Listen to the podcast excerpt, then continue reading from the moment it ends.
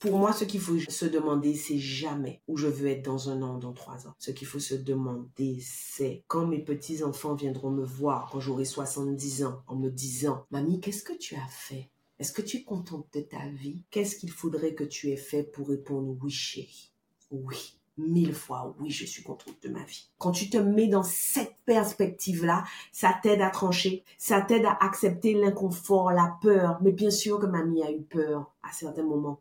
Bien sûr que mamie n'avait pas toutes les réponses. Pour moi, que tu sois introverti ou extraverti, la question c'est toujours la même. Hein où tu veux être à 70 ans. Et en fonction de ça, c'est le moment de se poser des questions. La peur est un feu vert. Ça veut dire, voilà la voie de croissance, voilà la voie d'expansion. Ce que vous avez aujourd'hui, c'est votre ground zero en fait. Vous l'avez déjà construit. Donc vous pouvez le reconstruire. Ce qui veut dire que vous avez fait une erreur avec votre idée, votre passion, votre business, votre réorientation. Là où vous êtes aujourd'hui, vous pouvez le reconstruire. Alors finalement, pourquoi ne pas essayer de voir ce qui se passe au-delà du feu vert? Maman se réoriente, le podcast pour celles dont la vie professionnelle a basculé ou est sur le point de basculer. J'ai créé ce podcast pour vous qui ne voulez pas retourner à votre ancien boulot après votre congé mat ou plus tard parce que vous avez envie d'un job complètement différent. Je sais que cette période est terrible entre culpabilité et excitation, entre peur de l'inconnu et désir d'ailleurs. Vous vous demandez si ce que vous vivez est normal ou si c'est juste une passade. Maman se réoriente, c'est le coin cosy où on parle à bâton rompu de notre nouvelle vie professionnelle et de l'inconnu. Je suis Elodie, soyez les bienvenus. Aujourd'hui, j'accueille Mavic Bright au micro de Maman se réoriente. Mavic Bright, disons que la réorientation, elle connaît cake designer, formatrice, conférencière et maintenant mindset coach à succès. Mavic va nous raconter son histoire dans cet épisode, mais surtout ce que j'adore, c'est qu'elle va nous donner des conseils concrets si nous aussi on se pose des questions sur notre future potentielle réorientation, et elle nous explique comment accueillir et gérer la peur. J'en profite pour te dire que les portes du programme Maman se réoriente sont maintenant ouvertes pour un peu moins de deux semaines. Donc si toi aussi tu te poses des questions, si toi aussi tu te demandes s'il est temps de pivoter, alors n'hésite pas à nous rejoindre. On te met le lien dans la description de cet épisode. Hello Mavic Bright. Hello. Bon alors, je suis excitée. Je te cache pas que ça fait à peu près six mois que je voulais t'avoir sur le podcast. On a essayé, on va pas mentir, on a essayé et on y est enfin aujourd'hui. Alors, Mavic, je pense qu'il y a un million de questions que j'ai en tête, mais je vais rentrer directement dans le vif du sujet. Le podcast s'appelle Maman se réoriente. Est-ce que tu peux me dire combien de fois tu t'es réorienté ou tu as pivoté? Je pense que j'ai pivoté officiellement quatre fois. Est-ce que tu peux nous parler de ces quatre fois Alors, euh, j'ai été salariée euh, et quand j'ai euh, quand j'ai eu ma fille aînée, en vrai, je me suis pas réorientée pour vivre plus ou mieux ma maternité. Je me suis réorientée pour être plus alignée. J'avais à cœur d'être honnête avec elle dans ce que je lui transmettais. Donc là, je suis passée du salariat à la création d'entreprise. Euh, ensuite, bah, j'ai fait faillite. Je suis quand même restée chef d'entreprise. Euh, j'ai créé un centre de, de formation Ensuite, j'ai fait du cake design. Alors, je te dis ensuite parce qu'il faut bien que je te mette les choses sur l'axe des temps, mais j'ai pas arrêté de faire de la, de la formation quand j'ai commencé à, à faire du cake design. Et en fait, tout à l'heure, je t'ai dit, je me suis réorientée officiellement quatre fois parce que je fais une distinction entre les moments où je change d'activité ou alors les moments où j'ajoute une activité et les moments où je donne une autre dimension à une, à une activité. Et quand j'ai eu mon premier fils, le cake design a pris une dimension complètement, complètement différente en fait. Euh, entre les jumelles et mon premier fils, j'ai vraiment investi l'intégralité de mon énergie sur cette activité-là pour la faire, euh, pour la faire décoller. Ensuite, euh, j'ai commencé à faire du coaching. Quand j'ai commencé à faire du, coaching, ça a été à la naissance de mon deuxième fils. Et, et depuis que je fais du coaching, je considère m'être réorientée déjà au moins deux fois. voilà. Hmm. Est-ce que là, maintenant que tu fais du coaching, tu as un business à succès dans le coaching, est-ce que tu es sereine à te dire, c'est bon, je suis arrivée, il y aura plus forcé, il y aura plus de réorientation, ça y est, c'est ça ma vocation? Pas du tout. Alors je suis sereine, aussi sereine que je peux l'être, mais euh, non, je me dis pas ça parce que pour moi c'est pas une fin en soi. Euh, je me considère comme une petite fille et j'ai besoin de fun, j'ai besoin de beaucoup de fun, j'ai besoin de, de nouveautés. Donc j'ai en permanence cette espèce de dualité de euh, avoir un business qui fonctionne, qui a du succès et aller vers des activités qui me permettent de m'amuser, de m'épanouir et de grandir autant que j'ai besoin de grandir afin de euh, afin d'être bonne dans mon dans mon coaching. Et je vais aller plus loin dans, dans la réponse à, la question que tu m'as posée. Euh, c'est ça que je voulais dire quand je te disais, je pense m'être réorientée au moins deux fois depuis que j'ai commencé à faire du coaching. J'ai commencé par faire du coaching en one-to-one et je me suis rendu compte que c'était pas ça qu'il me fallait, que c'était pas de ça j'avais envie. Donc, je suis allée vers des, vers des programmes. Quand j'ai commencé dans les programmes, mon obsession, c'était une, euh, une audience débutante. Et aujourd'hui, je vais vers une audience beaucoup plus expérimentée. Et je pourrais encore te donner des sous-ramifications de toutes les fois où j'ai fait évoluer ce que je fais parce que j'ai besoin que ce que je fais grandisse avec moi et évolue, évolue avec moi. J'adore. Est-ce qu'il y a eu des fois où, lorsque tu t'es réorientée, tu as eu peur? J'ai peur tout le temps. Euh, c'est pour ça que tout à l'heure, je t'ai répondu, euh, je suis aussi sereine que je peux l'être. Euh, je cultive la sérénité derrière la porte, là, derrière la porte de mon bureau. Ma maison est un havre de paix, ma famille est un havre de paix, en fait. L'univers dans lequel j'évolue est hyper apaisant et serein. Quand je suis au bureau, je joue gros, je risque gros, je fais des paris risqués.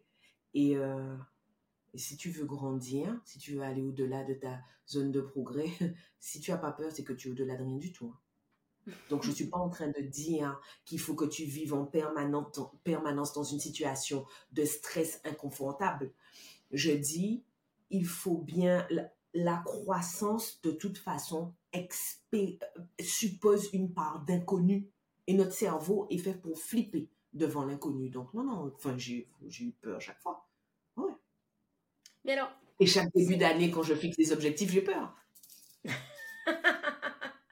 Mais est-ce que ce n'est pas parce que les objectifs sont fous, ma vie Probablement. Alors, ça peut être parce que les objectifs sont fous, honnêtement. Hein je suis vraiment obsédée par le succès des femmes et je suis vraiment obsédée par l'idée de repousser les, les limites, les limites du cliché. Combien une femme peut gagner, à quel point une femme peut être heureuse, combien de choses une femme peut faire sur plusieurs aspects de, de sa vie. Et donc, cette, cette dynamique de repousser la limite est quelque chose qui aujourd'hui fait partie de ma façon de fonctionner. Tout ça pour te dire que c'est souvent la réaction de l'extérieur aux objectifs qui me fait me dire c'est fou. Moi, je me dis juste, voilà ce qui m'exciterait. Voilà ce qui mm. m'exciterait. Maintenant, ce qui me fait peur, vraiment ex nihilo, ce sont toutes les choses vraiment nouvelles et toutes les choses qui, parce qu'elles sont nouvelles, me rendent vulnérable. La nouveauté fait de nous des nouveau-nés, en fait chaque fois qu'on va vers quelque chose de nouveau, on est un nouveau-né et un nouveau-né, c'est vulnérable. Ça, ça me fait peur. Ça me fait peur, mais j'imagine que de la même façon ben, qu'on trouve normal qu'un nouveau-né pleure, hurle à son deuxième jour de vie, ben, c'est normal qu'à l'intérieur de nous, une petite partie hurle et crie quand on va vers quelque chose de, de différent. Alors là, je vais peut-être faire appel à ta casquette de coach, mais qu'est-ce qu'on peut faire? Pour gérer cette peur. Parce que cette peur, en fait, il y a des fois où elle nous tétanise et c'est ce qui fait qu'on passe pas à l'action et qu'on n'ose pas se réorienter. Comment est-ce qu'on la gère? Alors moi, je, je, déteste le, verbe gérer parce que ça suppose une espèce de domestication. Ça, hmm. vient, ça vient à l'idée de personne d'aller dans la savane, de voir des lions et des lionnes et se dire, oh, je vais domestiquer un petit lion. Non, en fait, Et c'est fou quand même. Il y, a des, il y a des tribus, il y a des gazelles, des antilopes, des zèbres qui arrivent à vivre à côté des, des, des, troupeaux de, de lions, des, des hordes de lions. Je dis ça pour que chaque femme se dise, le problème, c'est pas la peur, c'est la façon dont je la regarde, c'est la façon dont je l'interprète. On a deux façons de voir la peur. La peur peut être considérée comme un feu rouge, je m'arrête, je ne fais rien, ça veut dire que ce n'est pas pour moi, ça veut dire que je n'en suis pas capable, ça veut dire que ce n'est pas ce qu'il me faut, ou alors la peur est un feu vert, ça veut dire voilà la voie de croissance, voilà la voie d'expansion. Donc la première des choses pour moi à faire, c'est reconnaître qu'on a peur. Très souvent, ce qui se passe, c'est que plutôt que d'accepter la vulnérabilité qu'il y a dans la nouveauté, plutôt que de se dire j'ai peur, on va rejeter la faute sur autrui, le regard, les règles, les responsabilités, nanana. Tout ça, ce sont des façons de ne pas dire en fait je flippe, j'ai peur. Juste, juste, les études le montrent, hein, juste reconnaître l'émotion et dire j'ai peur apaise le cerveau parce qu'il se dit maintenant que je sais ce qu'est cette émotion, je vais peut-être savoir comment y faire face. Donc la première chose, c'est ça. La deuxième chose qu'il faut se demander, c'est objectivement de quoi ai-je peur? Dans cette peur, il y aura probablement deux grands pans. Un pan qui est objectif. Ben, j'ai peur de plus pouvoir payer mes factures. J'ai peur de ne pas avoir les, les, compétences. J'ai peur de, de... Parce que personne n'a fait ça. Et il y a toutes les peurs qui sont liées à l'ego. Et très souvent, celles-là sont beaucoup plus dangereuses que les peurs objectives. Si tu as peur de ne pas pouvoir payer tes factures, j'ai une très très bonne amie qui s'appelle Elodie qui dit, si tu as peur, tu crées un fonds de secours, tu mets l'argent de côté, tu te demandes de combien d'argent tu auras besoin, pendant combien de mois il faut que tu arrives à vivre et dès le jour 1, tu commences à renoncer à tes cigarettes, ton café, ton Starbucks et tu mets l'argent de côté pour être en mesure d'y faire face. Donc, ce qui est objectif, en général, on peut y trouver des solutions rationnelles. Tu as peur de pas être compétente? Tu peux te former. On apprend tout, soit dans des écoles, soit sur YouTube. Mais ensuite, il y a toutes ces peurs qui sont liées à notre ego. Qu'est-ce qu'on va penser de moi? Qu'est-ce qu'on va dire de moi? Je serai ridicule. Mon Dieu, je vais démarrer alors qu'un tel est déjà à tel endroit. Et là, c'est là qu'intervient notre mindset et c'est là qu'on se comporte comme un adulte. Chaque fois que ce à quoi on pensait préserver notre image, on est en train de renoncer à notre croissance. Personne n'a débuté en étant au top, en étant au sommet. Et je reprends toujours le même exemple. Au début, quand un enfant apprend à marcher et qu'il tombe, tout le monde est attendri, tout le monde se dit Oh, il essaye, il se décourage pas. La première fois que ton enfant tombe, il reste pas assis dans le salon à se dire non, c'est bon, je suis ridicule, je vais plus marcher. Et s'il reste assis, tu lui prends la main, tu dis non, Coco, je vais pas te porter toute ma vie, maintenant tu es trop lourd, lève-toi. C'est la même chose pour nous. Il est important d'arriver à décorréler ce qui est objectif de ce qui relève de notre, de notre ego. Ensuite, la dernière partie consiste à agir grâce à la peur, agir parce qu'on a peur. Ce que j'entends les femmes me dire, c'est quand je n'aurai plus peur ou je ne fais pas parce que j'ai encore peur, etc. C'est l'inverse.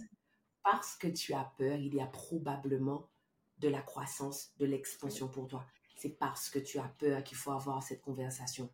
C'est parce que tu as peur qu'il faut aller vers cette opportunité. C'est parce que tu as peur qu'il faut que tu mettes cette veste dont tu n'es pas très très sûr. C'est parce qu'on a peur qu'il faut faire. Euh, quel, a été, dans ces réorientations et ces moments justement où tu as eu peur avant de te réorienter, et les moments où tu as encore peur aujourd'hui, quelle a été la place de ton entourage? J'ai un entourage extrêmement serré et extrêmement bienveillant. Et en fait, je, commence toujours par dire je suis une introvertie, j'ai besoin de peu de contact. Donc c'est déjà suffisamment complexe pour moi de maintenir des relations épanouissantes avec un petit noyau pour que j'ai pas plein de gens autour de moi. Et comme je suis introvertie et que j'ai très peu de personnes autour de moi, en fait, je suis vraiment extrêmement sélective.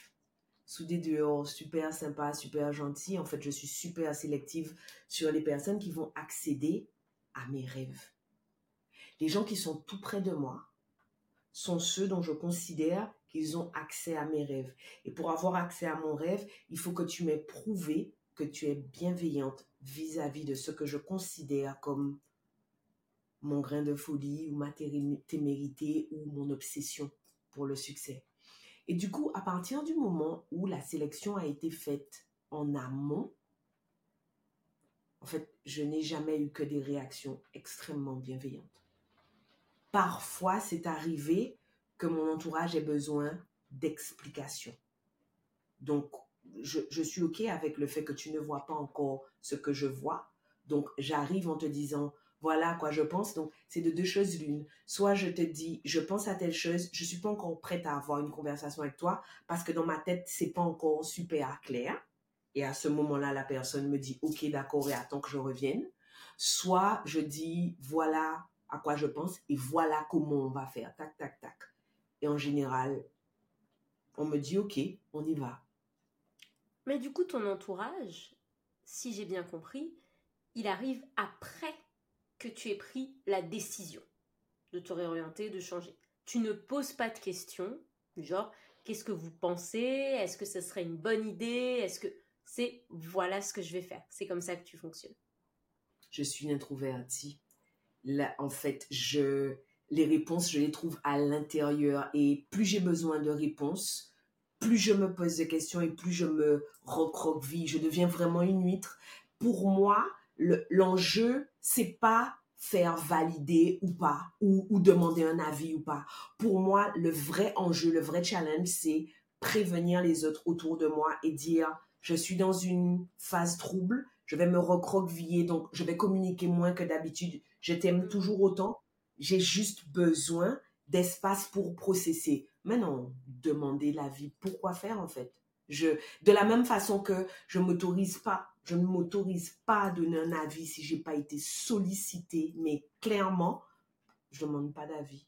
Si j'ai besoin d'un avis, je vais le demander, mais sur des réorientations, je ne demande pas d'avis. Mais il y a deux choses qui ressortent de ça que je trouve extraordinaires. C'est que la première, tu as une confiance en toi, pas dans le sens la confiance en soi, comme on, comme on l'entend au quotidien, mais tu as une confiance en, en, ce que tu ressens, en tes intuitions, en tes idées, qui est assez impressionnante. Donc tu te questionnes et tu ne te reposes pas sur les autres.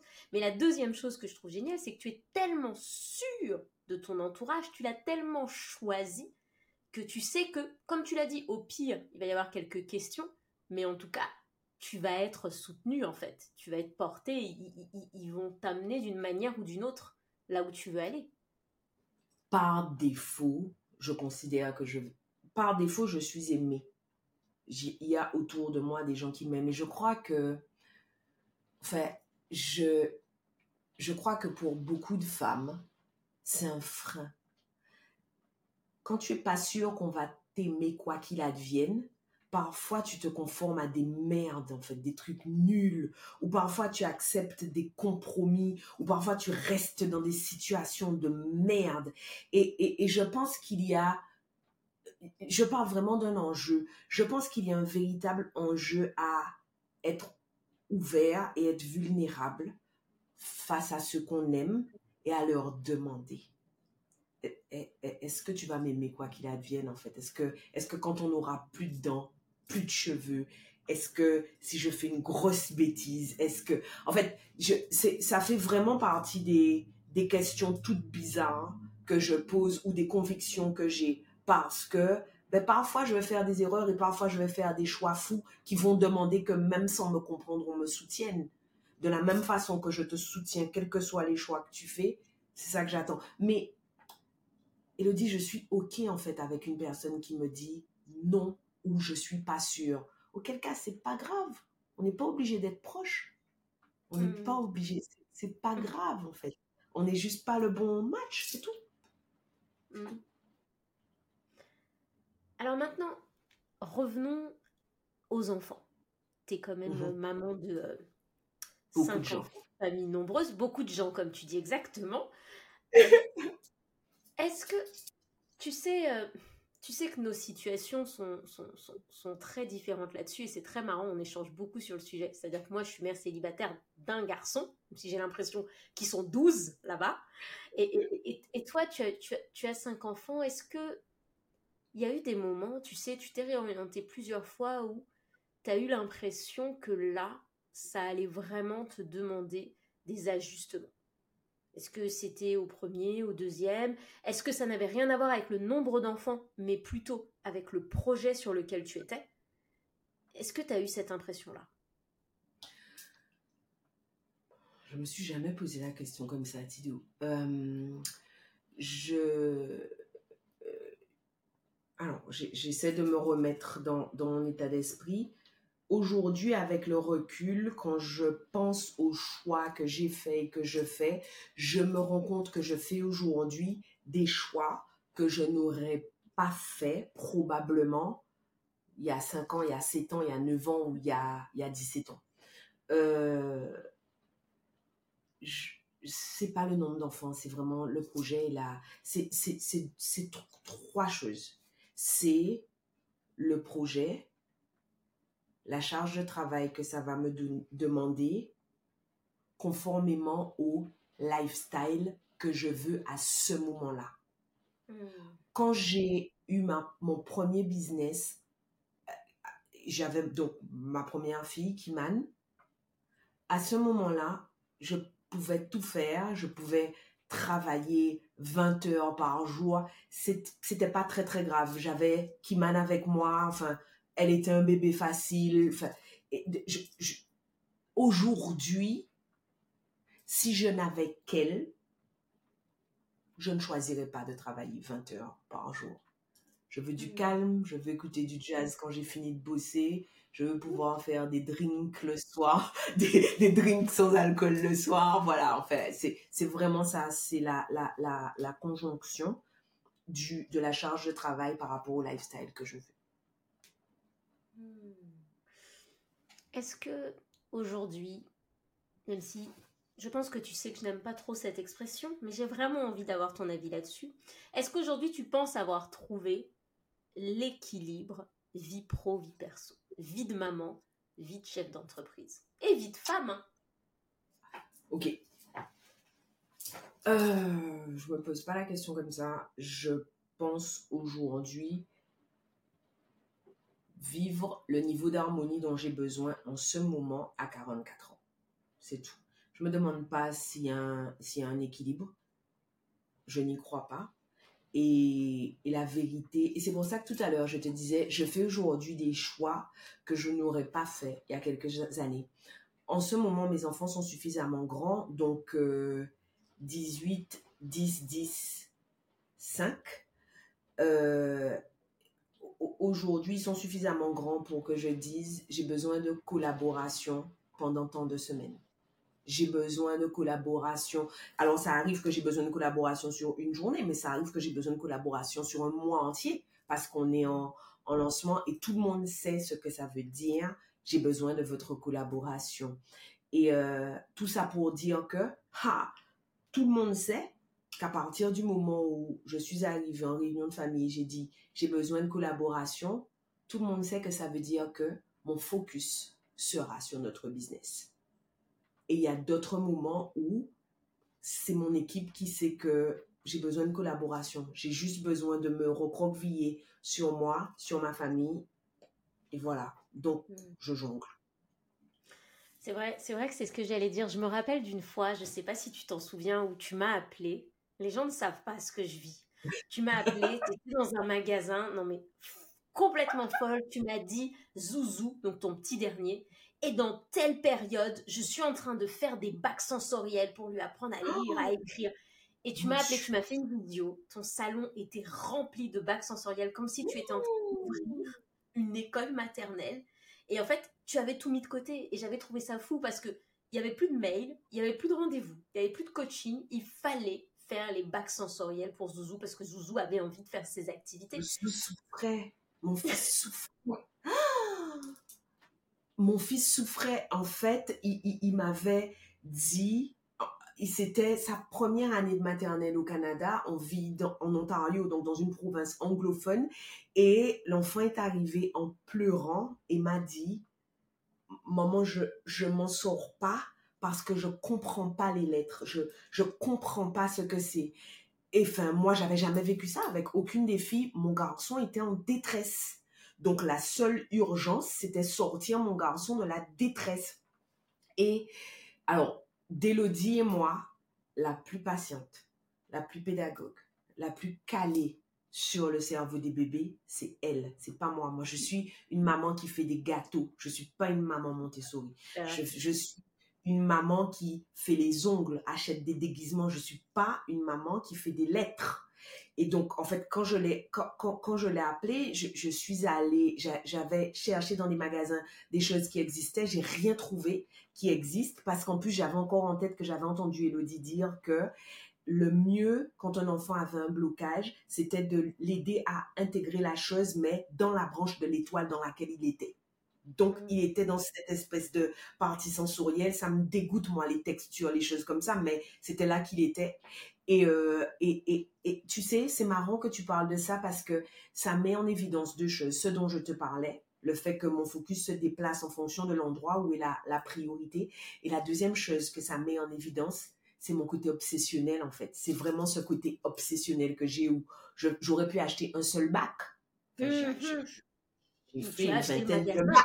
Mm-hmm. Complètement. Je suis passée dans je sais pas combien prendre l'avion pour filmer des tutos. Tu te rappelles, je t'avais dit, je t'avais dit, tu as tout le matin, je vais venir filmer mes tutos. Oui. Et, et, et, et ce qu'Elodie vous dit pas, c'est qu'en plus, je suis vraiment, le beau est une valeur pour moi. Donc, euh, avoir un salon en bazar, ce n'est pas envisageable. Du coup, pendant que j'étais en train de créer les bacs, je me demandais comment j'allais configurer ça dans la déco de mon salon parce qu'il fallait que ça reste accessible, mais il fallait que ça reste beau. Moi, j'allais pas vivre dans une, dans une salle de classe. Et, et, et, oui, mais je suis tout à fait consciente que ça, c'est un confort que m'offre le fait que j'ai créé mon business et un business model qui me convienne à moi. Je, je peux tout à fait comprendre qu'une maman qui est salariée, qui a d'autres contraintes, elle puisse pas faire ça. Oh, ça me fait rebondir sur deux choses. Alors, ma vie me connaît très bien, il y a des chances que j'oublie la deuxième chose, mais ça va aller. Donc, la première, la première que tu viens de dire, je trouve génial et c'est une question que je t'ai jamais posée. Est-ce que tu as créé ton business parce que tu avais une idée, passion, que ce soit euh, le cake design ou le coaching, ou est-ce que tu as créé, tu as décidé d'entreprendre parce que tu savais que le salariat n'allait pas correspondre à la vie que tu voulais mener, les horaires que tu voulais, pouvoir te poser avec ta famille lorsque tu avais envie? Tu, vois ce que je veux dire? Parce que je viens de m'auto-poser la question et je me suis dit, ah. Je vois. Euh, je me suis. Bon, alors en fait, la, la, la réponse politiquement incorrecte, c'est que depuis que je suis toute petite, je sais que je veux être le chef. Je savais pas le chef de quoi, je savais pas comment, mais je savais que tout ce qui est relatif à aux règles, à la hiérarchie, etc. Je savais que c'était pas ce que je voulais. La deuxième chose, c'est que depuis toute petite, enfin, j'ai une idée super précise de l'endroit où je vais, du mode de vie que je veux. Je voyais pas très bien. C'était qui le patron qui allait me payer ce que, ce que je voulais payer, en fait, pour vivre comme, comme je voulais vivre. Et là, et au fur et à mesure que je me suis mise à avoir des enfants, j'ai toujours su que je voulais une famille nombreuse, hein, mais au fur et à mesure que je me suis mise à avoir des, des enfants, c'est devenu de plus en plus évident. Je veux être la maman qui est là souvent, je m'excuse auprès des enfants. Quand on fait la prière, souvent je dis merci Seigneur parce qu'on a des enfants qui acceptent le fait qu'on travaille beaucoup, etc. Et c'est marrant parce que comme on prie ensemble, c'est toujours très surprenant le miroir que nous offre. Eux disent toujours, enfin, nous on va bien, en fait. Mm. Maman est là quand on part. Maman est là quand on rentre. Maman est là quand au milieu de la journée on appelle parce qu'on a oublié le déjeuner, parce qu'on a oublié la clé, parce que le Uber ne répond pas. Enfin, et je, je veux être la maman qui est là. Là, tout à l'heure, pendant qu'on était en train de parler, la porte s'est ouverte. qui m'en avait besoin de quelque chose. En fait, les enfants savent où me trouver. Maman est là. Je, veux être cette maman-là, moi. Hmm. J'ai pas oublié la deuxième chose. Bravo! non, mais faut, faut, faut, que vous sachiez que quand on parle en même temps, euh, Mavic me laisse toujours la parole parce qu'elle commence toujours. Oula, parle, tu vas oublier. Et c'est tellement vrai. Donc voilà. Donc la deuxième chose, c'est que tout à l'heure, tu as dit que j'étais la maman qui pouvait faire des bacs sensoriels, etc. Et que toi, tu faisais des gâteaux. Et, tu sais, honnêtement, lorsque j'ai eu mon fils, j'ai eu cette période quand j'ai eu Evan où je voulais être la maman qui faisait les activités, la maman qui faisait les gâteaux, la maman qui allait le chercher, la maman qui rigolait. Et je pense que tu y es vraiment pour quelque chose. J'ai vite abandonné la maman qui cuisine et qui fait les gâteaux. Ah, moi? Ah, On peut parler de la cuisine? Ou je t'ai dit, oh, wow, wow, wow, wow, tu peux pas t'imposer ça, tu peux pas lui imposer ça. Non, non, wow, wow, wow. Ah non, non, non, oh! moi, et ça, mais en fait, le jour où j'ai abandonné ça, où j'ai abandonné cette image que je m'étais faite de la mère parfaite, parce que ça remonte aussi, hein, enfin, chez nous, une mère, que ce soit au Cap-Vert ou au Sénégal, elle cuisine. Donc ça, c'était mmh. dur de le démonter. Elle fait pas des bacs sensoriels. Hein. Moi, ma mère, elle a jamais fait d'activité chez moi, mais par contre, le repas, il était sur la table. Donc ça a été dur. Mais par contre, aujourd'hui, je passe beaucoup plus de temps avec mon fils. Il rentre de l'école, on joue au ballon jusqu'à l'heure du dîner. On sait pas c'est quoi le dîner, mais on a joué. Et est-ce que c'est quelque chose que tu as mis en place petit à petit à décider de la maman que tu voulais être Ou est-ce que ça a toujours été clair dès que tu as eu Kiman en fait?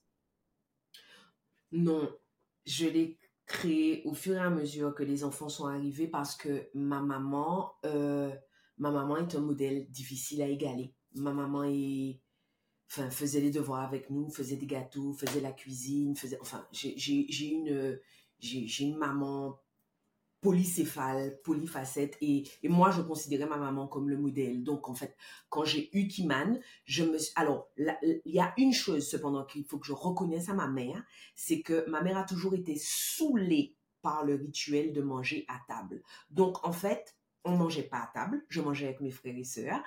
Et, euh, et, on a toujours entendu dire autour de nous que les familles qui parlent, les familles qui vont bien, etc., ce sont des familles où on mange ensemble. On a, on déjeunait pas ensemble et on est une famille super soudée. Et on a vu autour de nous des gens qui se faisaient la gueule pendant le, repas et qui sont pas soudés. Ou, qui mangeaient ensemble mais regardaient la télé. Et donc, en fait, j'ai grandi avec une maman que je considérais comme un modèle, mais j'ai grandi avec une maman qui brisait une règle extrêmement forte dans la société antillo-guyanaise. Donc j'ai grandi avec l'idée qu'on a le droit de briser une règle. On a le droit d'inventer son type de maternité. Mais c'est une chose que de savoir que tu as le droit, et c'est autre chose que de savoir de quoi tu as besoin, et de prendre le risque ben, d'assumer le regard de l'autre. Parce qu'à part, la règle est faite pour protéger et la règle est faite pour homogénéiser le groupe. Donc, à partir du moment où tu enfreins une règle ou tu crées une autre règle, tu vas donc déranger le statu quo. Et même si les gens t'aiment, c'est normal que les gens te posent des questions. Et donc, avec Kiman, j'ai compris que euh, moi non plus, hein, les repas à table, les trucs comme ça, ça me, ça me prenait la tête. Et j'ai compris autre chose. En fait, j'aime pas cuisiner, j'aime faire des desserts. Enfin, ça m'intéresse pas de donc de temps à autre pour recevoir, pour une occasion spéciale, je peux faire un repas, mais ça ne m'intéresse pas. Donc, on peut manger tous les jours pâte, huile d'olive et piment, mais je vais faire des gâteaux. Quand elle va revenir, il y aura des sablés, il y aura des gâteaux. Ou ça Tout le week-end, on va faire des gâteaux. Et, et, des messages comme ça le dimanche. Tidou, c'est dommage que tu sois pas là. J'ai fait une pavlova. C'est ça Non, vous êtes deux qui j'envoie ces messages-là. Euh, Modez-toi. Et, et c'est particulièrement difficile pour moi à la période des fêtes que vous ne soyez pas là parce que, parce que ça me fait plaisir en fait de, de que vous soyez là et préparer un chocolat et un gâteau. Et donc, j'ai compris avec Kiman. Et ensuite, il y a autre chose. Il y a faire fonctionner ce que tu veux avec la réalité. Parce que quand tu as fini de dire, moi, j'aime pas cuisiner. Eh ben, certaines personnes n'ont pas la chance d'être avec un conjoint qui en a rien à faire de ce qu'il mange. Certaines personnes n'ont pas les moyens de prendre un Uber Eat ou, d'aller, je sais pas, chez Métro ou chez je sais pas qui, prendre des plats tout faits. Certaines femmes n'ont pas les moyens. Donc, en fait, il y a toujours cette espèce de gap entre ce que je veux et comment je le fais fonctionner avec mon quotidien. Et ensuite, quelle énergie je suis prête à mettre pour qu'à horizon X, je vive la réalité que j'ai décidé de vivre. Hmm. Enfin, il y a, y, a, y a, toujours ça. Donc, tout ça pour te dire que euh, je savais que j'avais le droit de briser les règles, mais je ne savais pas encore quelles règles j'aurais brisées et je ne savais pas encore comment j'allais faire fonctionner ça dans la réalité. Je te prends un exemple tout simple. Euh, ranger les vêtements des enfants, j'aime vraiment ça. Les préparer le matin, j'aime vraiment ça. Honnêtement, je trouve pas ça excitant, moi, de laver le linge. Ça, c'est pas un truc qui m'excite. Repasser, ça m'excite pas non plus. Mais ben, j'ai mis un temps fou à trouver l'organisation qui me permettrait d'avoir un service par lequel passer pour euh, euh, s'occuper des, vêtements. Et je suis consciente d'avoir une chance dingue de vivre dans une grande ville. Parce que parfois, même quand tu as les moyens, tu vis simplement pas dans un endroit où le service est disponible. Enfin, il y, a, la réalité. C'est vrai ce que tu dis. J'aime bien parce qu'en fait, moi, je dis toujours, moi, je déteste faire le ménage. Je déteste faire le ménage. J'ai des allergies comme pas possible. Je prends un chiffon, je suis au bout de ma vie. Me baisser pour faire la salle de bain, je ne comprends pas. Donc, et, et en fait, c'est quelque chose que je savais depuis petite. Et c'est-à-dire que même à l'âge de 22 ans, alors que j'avais mon premier job, mon argent, je le mettais pas dans les vêtements, je le mettais dans une femme de ménage. Tout le monde me dit à chaque fois Ah, mais ça, c'est quand t'as les moyens. J'avais 22 ans, j'achetais pas de vêtements, je faisais aucun resto, j'allais dans aucun bar, je buvais aucun verre. j'avais une femme de ménage. Et, c'est important de le dire parce que parfois, je pense que c'est pas une question de moyens, c'est une question de priorité. Il y a quelqu'un qui va avoir comme priorité d'avoir les ongles faits tout le temps, d'avoir, moi, tu sais que c'est mes cheveux, tu vois? Et en fait, quand tu mets de côté, c'est très marrant parce qu'hier sur Instagram, tout le monde me demandait, mais quand tu sors le soir, ça casse ta routine, comment tu fais? Je ne sors pas le soir. Je ne sors jamais. Le truc le plus fou que je vais faire le soir, c'est quand on va faire une visio ensemble et que tu vas me dire, ben tu n'es pas couché. Mais oui, mais tu irais où? C'est C'est quel endroit ça? Mais aller boire quel verre? Un verre? Ah ah, après, ça va bousiller ta peau. Euh, le lendemain, tu auras l'air fatigué. C'est quoi cette histoire? La routine, le lendemain à 5 heures, on va pas la tenir. Il n'y a rien qui va. Donc, non, mais c'est ça, en fait. Et quand tes objectifs sont clairs, ton quotidien, tu l'adaptes, en fait. Et alors, moi, l'histoire de la femme de ménage, ça a été encore plus clair quand, j'ai eu Evan. Alors là, c'était, c'était même plus question. Et, et tu sais ce qui m'a fait peur tout de suite C'est de me voir me transformer en ma mère, dans le sens d'être derrière avec ses phrases. Et donc, c'est la boniche qui met encore dans la machine. Ah bah voilà, laisse ton assiette, c'est moi qui... Et je me suis dit, oh là là là là. Alors ça, non. Ça, c'est même pas la peine. Mais là, j'y dérape. Euh, j'adore, ce, j'adore ce que tu dis parce que, tu sais, euh, j'avais oublié ça. On a eu une conversation une fois où tu me disais, tu es bien d'accord que tu es la seule mère de famille nombreuse à avoir un intérieur blanc comme ça. On est bien d'accord. Les, trucs sont blancs, les trucs sont rangés, etc. Euh, et, et, et, l'œil non averti pourrait vraiment croire hein, que je suis une mère tyrannique parce que le beau, c'est important pour moi. Et, euh, et en fait, non. Je me rends compte que probablement que dans la façon dont ils sont élevés ou probablement que dans les routines qu'on a, en fait, tout le monde fait en sorte de, protéger l'environnement dans lequel on vit. Et, et, et, je voulais rebondir sur ça parce que je, je pense que ce que tu dis est, fondamental et crucial. C'est quoi ta priorité? Où est Sur quoi tu places ton énergie En fait, en fait si, on, si tu sais que tu ne veux pas avoir à, à nettoyer, en fait, c'est un véritable engagement vis-à-vis de toi-même que de renoncer à autre chose pour t'accorder cette, cette femme de ménage, en fait. Je, je, je trouve que malheureusement, et c'est là qu'on en revient à ce que je te disais tout à l'heure, quand je te disais, briser une règle n'est pas si facile que ça. Parfois, c'est pas qu'on ne peut pas briser la règle, c'est qu'on n'est pas prête à assumer les regards, les discussions, les explications qu'il faudra qu'on donne aux personnes qui ne, qui ne comprendront pas les choix qu'on fait. Quel a été et quel est encore aujourd'hui, tu sais, le rôle qu'ont tes enfants dans ce que tu fais Je m'explique. est-ce que tu as une volonté d'être un modèle, mais un modèle plus dans le sens regarde à quoi ressemble la vie professionnelle de maman. Est-ce que tu les pousses du coup? Est-ce que ta vision a changé depuis que tu fais depuis que tu as décidé de monter tes sociétés? Moi, tu vois par exemple, j'en parlais encore avec le père d'Evan, j'ai du mal maintenant à tenir ce discours de il faut faire des études. Tu vois, j'ai vraiment du mal à tenir ce discours. mon plus grand exemple qui est mon père, il a arrêté ses études en quatrième. Il a monté ses sociétés et ça a été un succès et c'est encore un succès aujourd'hui. Donc, comment est-ce que toi tu te positionnes vis-à-vis de ça? Est-ce que tu as cette volonté d'être le modèle? Quel discours est-ce que tu leur tiens?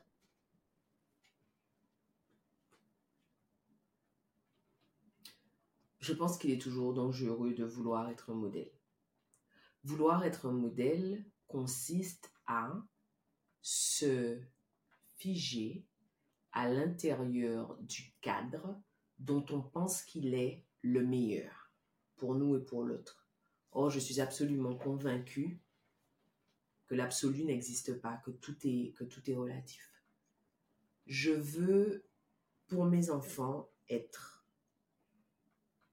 une incarnation de l'authenticité, être authentique, c'est pas si facile que ça. Que ça soit dans notre vie professionnelle, que ça soit dans notre vie familiale. C'est pas si facile que ça d'être euh, chef d'entreprise, de manager une équipe et de dire, moi, je suis une introvertie, faut pas trop, trop me contacter, en fait. C'est oppressant pour moi. Mais si je fais pas ça, je suis pas authentique. Et quand je suis pas authentique, je me trahis. Je trahis mon équipe en la laissant espérer des choses que je ne suis pas capable de donner. Mais je trahis mes enfants. Parce que mes enfants savent que je suis une introvertie. Et donc, si je fais ça, ce qui va se passer, c'est qu'ils vont se dire probablement que pour réussir, c'est autorisé de se trahir. À quel prix? Donc, je me dis pas, il faut que je sois un modèle, il faut que je sois un exemple. Je me dis, mon job, c'est d'être authentique parce que je veux qu'ils soient eux-mêmes. Ensuite, pour répondre sur la, question des, des, études, en fait, pour moi, l'idée de l'authenticité permet de euh, résoudre ce conflit. Ce que je veux, c'est qu'ils soient eux. Et comme ce que je veux, c'est qu'ils soient eux, je veux que ceux que ça excite de faire des études, d'étudier, je veux qu'ils étudient. Je veux que ceux que ça n'excite d'étudier se sont autorisés à venir me voir dans la salle de bain. La salle de bain, c'est la pièce d'échange chez nous. Je veux qu'ils se sentent autorisés à venir dans la salle de bain à me dire, tu sais, ça fonctionne pas, je vais arrêter. et, et, et, et, du coup, tu vois, la question de ce que je prône à, à moins de prise. Ce que je prône, c'est sois toi, inquiète pas, on va être là debout à côté de toi. J'adore. Et avec plusieurs enfants. Ah, mais, Parce que mais tu sais, Tidou, le, le, ça a quelque chose de... Il y a, y a une humilité de dingue à être mère de famille nombreuse parce que ce que tu dis est tellement vrai. Comme ils sont différents, ils ont des langages d'amour différents, ils ont des personnalités différentes, ils ont des attentes différentes. En fait, enfin, être authentique est encore plus important en fait. Juste dire, j'ai juste besoin que tu sois toi c'est tout ce dont j'ai besoin, je saurai gérer. Mais il faut juste que tu sois, ne me laisse pas apprendre à fonctionner avec quelqu'un qui n'est pas vraiment toi, parce que moi, ça me demande un effort. Sois juste mmh. pleinement toi, pour que j'ai pas à réapprendre après. Mais il y a quelque chose que tu viens de dire qui est hyper intéressant. Comment est-ce que tu fais avec la vie que tu mènes, les projets que tu as, pour leur faire de la place à chacun individuellement? Parce que par exemple, tu as beau avoir des jumelles, je pense que j'ai jamais vu deux personnes aussi différentes que tes jumelles. Enfin, vraiment, tu, enfin, on ne peut pas leur parler de la même façon. Elles ne viennent pas avec les mêmes questionnements, les mêmes problèmes. Elles gèrent pas les conflits de la même façon. Comment est-ce que tu fais pour leur faire de la place à chacun? Et pas avec des trucs du genre juste ils ont leur temps à chacun. C'est les accueillir, tu vois ce que je veux dire, pour ce qu'ils sont. Je vois. Tu sais, Tidou, euh, l'une des premières choses que j'incite les femmes qui travaillent avec moi à faire, c'est définir leurs valeurs. Et je me suis rendu compte que c'était hyper compliqué chaque fois que je demande ça à, à des novices parce qu'elles ont l'impression qu'il faut que ça soit quelque chose de définitif. Comme si, ben, il faut que tu choisisses bien parce que jusqu'à 80 ans, ça va être les mêmes. Ce que j'ai découvert, c'est que la valeur qui m'a amené là où je suis aujourd'hui peut demeurer importante, mais ne plus être une priorité. Et donc, j'ai compris que avec les phases, les saisons de la vie, les choses évoluent. Et je te dis tout ça pour te dire que plus j'avance avec mes enfants, plus une chose qui n'avait jamais intégré mon spectre prend de la place, c'est l'assertivité. L'assertivité est une valeur pour moi et est une valeur que j'inculque à nos enfants. Je suis pas eux, ils sont pas moi. Et il y a plein de choses que je sais longtemps avant qu'ils ne me les disent, mais je dis jamais rien avant qu'ils aient dit, parce que c'est leur travail de venir me dire, maman, voilà qui je suis et voilà comment je veux être aimée. Alors parfois, ils ont besoin d'aide pour trouver le mot juste. Parfois, ils ont besoin d'aide pour comprendre que c'est maintenant qu'il faut dire. Mais une fois que tu as transmis ça à l'enfant, faire de la place n'est plus une question. Je sais comment aujourd'hui, Kiman, Nouriem, Raphaël et Isaiah ont besoin d'être aimés. Je sais que le langage de l'amour de Nouriem, ce sont les, les petites attentions. Nouriem ne sait pas descendre sans remonter avec un petit verre d'eau, une petite chose pour moi. Et, et au début, j'arrêtais pas de lui dire, bébé, tu sais que tu n'as pas besoin de faire ça pour que je t'aime. Et un jour, elle m'a dit, tu te rends compte à quel point c'est blessant? Ça veut dire que tu considères que mon langage de l'amour est moins bon que le tien. Il dit, je me suis sentie ridicule. Je me suis sentie ridicule parce que c'était vrai pour certaines personnes, les cadeaux. Enfin, mm. c'est ça. Et donc, elle a besoin que j'accueille les moments où elle va venir comme une petite souris sans faire de, de bruit à côté de, à côté de moi. Raphaël a besoin de parler avec moi et Raphaël a besoin que je l'aide à exprimer, à processer les émotions. Et donc, il y a des temps dans la journée où je sais qu'il faut que je fasse de l'espace pour qu'elle puisse venir. Isaïe, oh Seigneur de Jésus, Isaïe a besoin que je le laisse décoder ce qui est autour. Tu as été la première à me dire, mais tu te rends compte de sa maturité émotionnelle. Et parfois, on a des discussions que j'ai pas envie d'avoir, en fait. J'ai pas envie. Mais pour lui, c'est important de pouvoir m'expliquer qu'il a compris ce que tel ressentait, qu'il est en train de se passer telle chose, et qu'en ce moment il y a une petite tension. J'ai pas envie de parler de la tension, j'ai déjà compris qu'il y a une tension. c'est bon. Mais et et et et, et Kiman, Kiman est pour moi l'incarnation de la liberté. C'est fou. Chaque mmh. fois que cet enfant a le sentiment, et tu as été la première à me dire, moi j'ai jamais vu, on dit que les, adolescents sont influençables. Ah, ta fille n'est pas influençable. Hein? Personne n'a d'influence sur elle. Personne. Et, donc, tu vois, elle a besoin, Elodie, ma fille, a besoin de te parler et d'aller au bout. Tu vois, dans un conflit, moi, j'aurais tendance à te dire, c'est bon, j'ai compris, je suis plus en conflit avec toi, j'arrête. T'es, Tidou, elle reste jusqu'à la fin, elle a encore des choses à te dire. Et aujourd'hui, au bout de 18 ans, je sais qu'il faut que j'ai pas d'expression faciale, sinon elle va avoir l'impression que je me moque d'elle, que j'ai pas d'expression faciale et que je pose des questions pour lui permettre d'aller jusqu'au bout, jusqu'à la lie. En fait, je te dis tout ça pour te dire que j'ai juste besoin qu'ils me disent. Et parfois ça change, parfois ils n'ont pas besoin des mêmes choses, parfois ils ont juste besoin d'être dans mes bras et puis c'est tout. Je suis simple, ils sont simples. Dis-moi comment t'aimer, moi j'attends, j'aspire qu'à t'aimer. En fait, c'est comme quand je suis avec toi, en fait. je veux juste pouvoir t'aimer. Dis-moi comment t'aimer, je vais t'aimer comme tu as besoin d'être aimé. C'est tout. Et tu te rappelles, c'est les questions que tu avais posées à, à Evan parce que ça t'avait inquiété. Tu avais dit avec la distance, j'espère que son langage de l'amour, c'est pas les câlins. Et tu avais dit non, que lui voulait parler. Il voulait parler. Il voulait là, monsieur. Oui. Non, je veux parler. Donc, vous avez même pas idée des visios que se font Mavic et Evan ah oui, bah ça va, ça. Donc oui, bah, voilà, le langage de l'amour des mots. Parler, parler, Je suis la seule à avoir le droit de l'appeler mon bébé. Chaque année, il me reprend. Il me dit non, je suis pas un bébé. Je lui dis, est-ce que tu te souviens que tu avais donné l'autorisation à ta dit oui, oui, c'est vrai, c'est vrai, c'est vrai. Après, moi, mon bébé, ou mon petit cœur. Le gars va aller se marier, je vais Oui. Il le dit à tout le monde, il n'y a que Tati qui a le droit. Je suis pas un bébé sinon. Ma vie, pour finir, si là, il y a des personnes qui nous écoutent et qui, pas forcément qu'on envie de se réorienter professionnellement, mais qui se questionnent.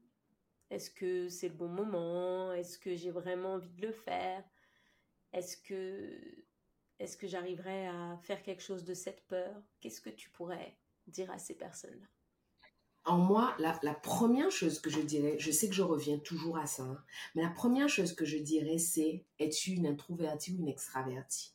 Parce qu'en fonction de ça, ma réponse va changer du tout au tout. Alors, je pourrais aller plus loin et te demander si tu connais ton design, etc. Mais si tu n'en es pas encore jusque-là, est-ce que tu es une introvertie ou une extravertie? Si tu es une introvertie, c'est le moment de dire aux gens qui sont autour de toi, je vous aime toujours autant. J'ai juste besoin d'aller chercher les réponses à l'intérieur de moi. Donc, je vais réfléchir et je vais revenir vers vous quand j'aurai quelque chose. Juste dire ça. En fait, très souvent, on se dit que nous, les gens autour de nous ne nous comprennent pas, etc. Mais on leur a pas donné de quoi nous décoder. Donc, si tu es une introvertie, il faut te recroqueviller et te poser les bonnes questions. Pour moi, ce qu'il faut se demander, c'est jamais où je veux être dans un an, dans trois ans. Ce qu'il faut se demander, c'est quand mes petits-enfants viendront me voir, quand j'aurai 70 ans, en me disant, Mamie, qu'est-ce que tu as fait? Est-ce que tu es contente de ta vie? Qu'est-ce qu'il faudrait que tu aies fait pour répondre oui, chérie Oui, mille fois oui, je suis contente de ma vie. C'est ça, en fait. Et en fait, ça a quelque chose de chimérique, ça ressemble vraiment à une chimère, et pourtant, quand tu te mets dans cette perspective-là, ça t'aide à trancher, ça t'aide à accepter l'inconfort, la peur. Mais bien sûr que mamie a eu peur à certains moments. Bien sûr que mamie n'avait pas toutes les réponses. Donc, si tu es en revanche une extravertie, c'est le moment de te demander qui sont les personnes autour de toi qui sont de nature à te permettre de mûrir ta réflexion? faut sortir des, discussions à bâton rompu. On n'est pas en train de prendre un verre. On prend pas un verre autour de, notre avenir. On a une vraie conversation.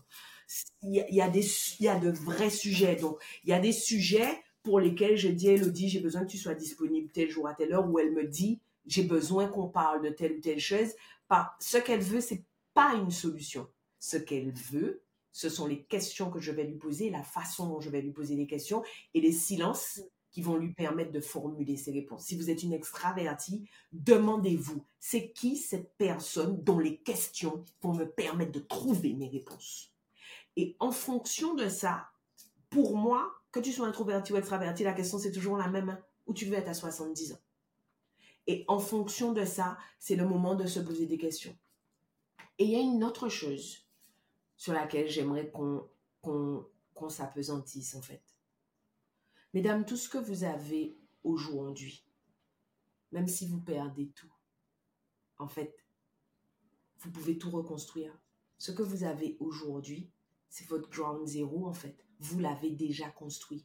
Donc vous pouvez le reconstruire. Ce qui veut dire que si dans le pire des cas, vous avez fait une erreur avec votre idée, votre passion, votre business, votre réorientation, là où vous êtes aujourd'hui, vous pouvez le reconstruire. Alors finalement, pourquoi ne pas essayer de voir ce qui se passe au-delà du feu vert? Waouh Bon, ben merci beaucoup, Mavic. Merci. Merci de m'avoir invité. Je me sens comme une star. tu l'es. Merci. Et puis, ben, je te dis à très bientôt. À bientôt. J'espère que cet épisode t'a plu. Si toi aussi tu te poses des questions actuellement sur ta vie professionnelle, si tu as l'impression de ne plus forcément être à ta place là où tu es actuellement, sache que j'ai créé un quiz pour toi totalement gratuit pour te permettre d'y voir un petit peu plus clair. Tu le trouveras dans la description de cet épisode. Je te remercie encore d'avoir été là, je te remercie encore d'avoir écouté ce podcast et je te dis à très bientôt.